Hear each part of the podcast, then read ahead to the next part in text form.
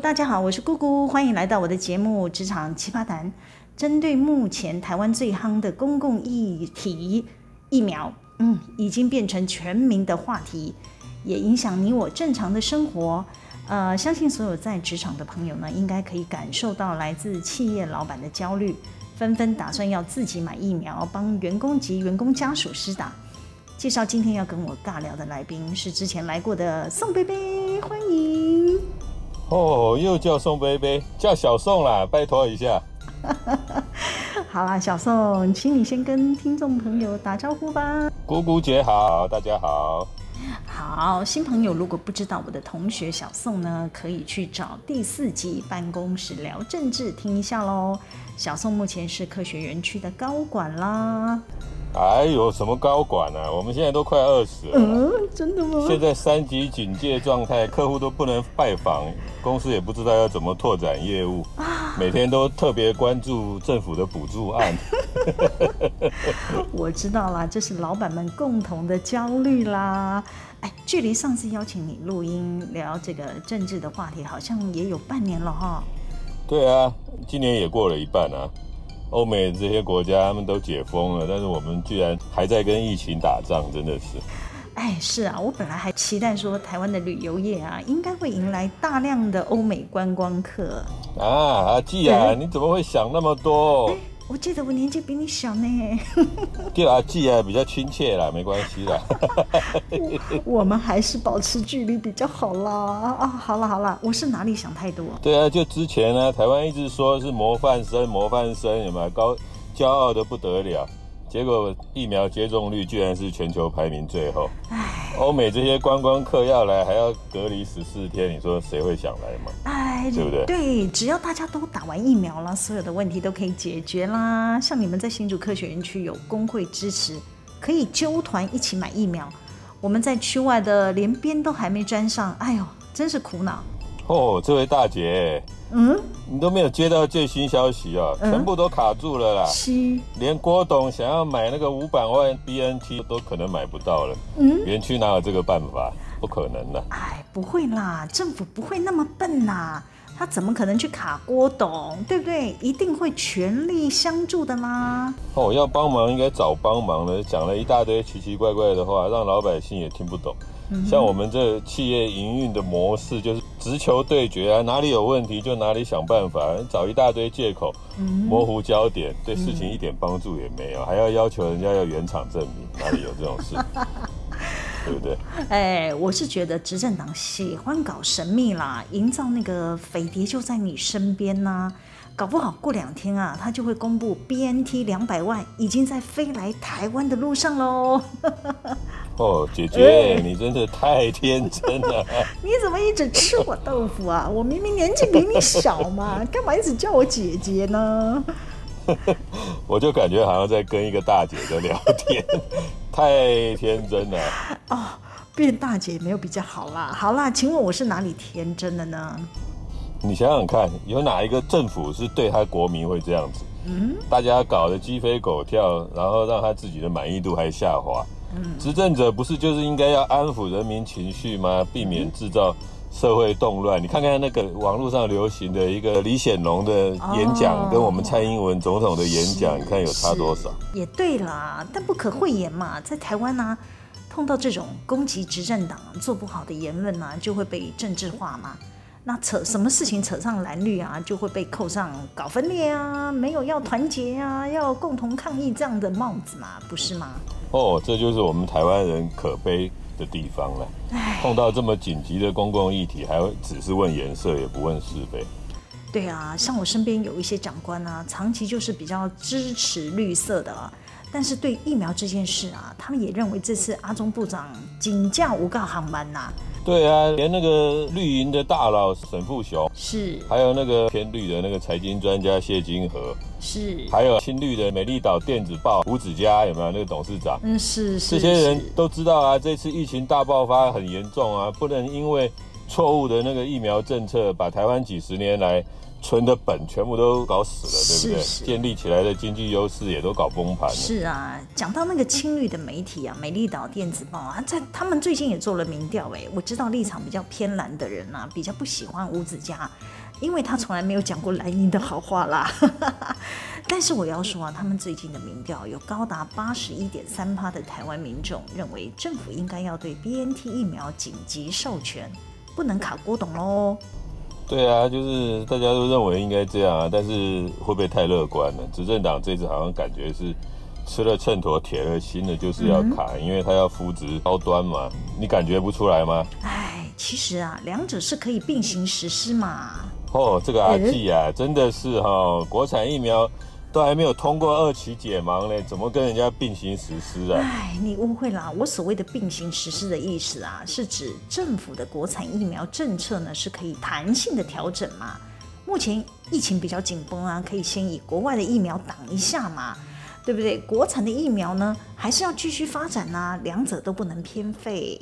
对啊，我们大家也是这样想，可是执政党就不是啊，偏偏护短护的那么明显。嗯，有人想要出钱买疫苗捐给政府，就救济大家，帮助国民，是，居然还要给这些人也要穿小鞋。哎，所以人民呢，这全部都炸锅啦。这几天不是都去总统府那边按喇叭，对不对？你大家都不能接受，处处刁难这种政府啊，要求原厂授权。哎、欸，我们做生意的人，原厂授权是是我们经销商买来东西要卖给人家，我们才要原厂授权呢。是是。对啊，他这个是要送给人家的，哪里还需要什么原厂授权？就是刁难。嗯，是没错啦，政府本来就是应该要为民服务嘛，尤其是攸关人命的政策嘛。如果是应该要帮忙打通关啦，难怪阿中部长的民调满意度下滑啦。哎哎，这个是美丽岛电子报的民调哦啊。但是执政党的名嘴说啊，高端的疫苗，呃，是莫德纳的孪生兄弟之类的，你怎么看呢？疫苗这个是一个生物科学的问题，当然我们做电子业的，我们不是太理太明白。但是基于 common sense 啊，高端疫苗跟莫德纳是不同的技术原理产生的。莫德纳是 mRNA 疫苗，高端是重组蛋白次单位疫苗，两者疫苗技术原理。产生抗体的免疫机制都不一样啊，怎么可以说是孪生兄弟？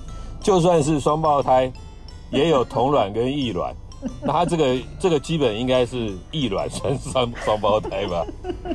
长得一点都不像。好啦，可是青绿的名嘴都告诉台湾人呢、啊，高端可是从美国国家卫生研究院寄转过来的疫苗，哎，我们要有信心。哦，他们讲这些应该都是要掩饰。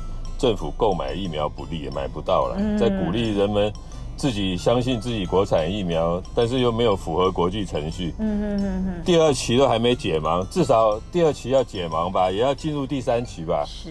都没有足够的样本数，这些临床实验证明，嗯，怎么可以在自己人民身上打作为白老鼠？是。很多青绿的医生，像那个潘建志啊，也认为国产疫苗都是基本要符合国际标准程序啊，才能用啊。对，其实你要是在四月的时候问我啊，就就是疫情还没有发生前啊，我是会支持国产疫苗的嘛。我甚至想去参加第三期的实验呢。听说有两万元、两万美元哦，营养费可以拿哦。下回啊，你会为了钱命都不要哦？哦，你这个死要钱的大妈。我开玩笑的啦。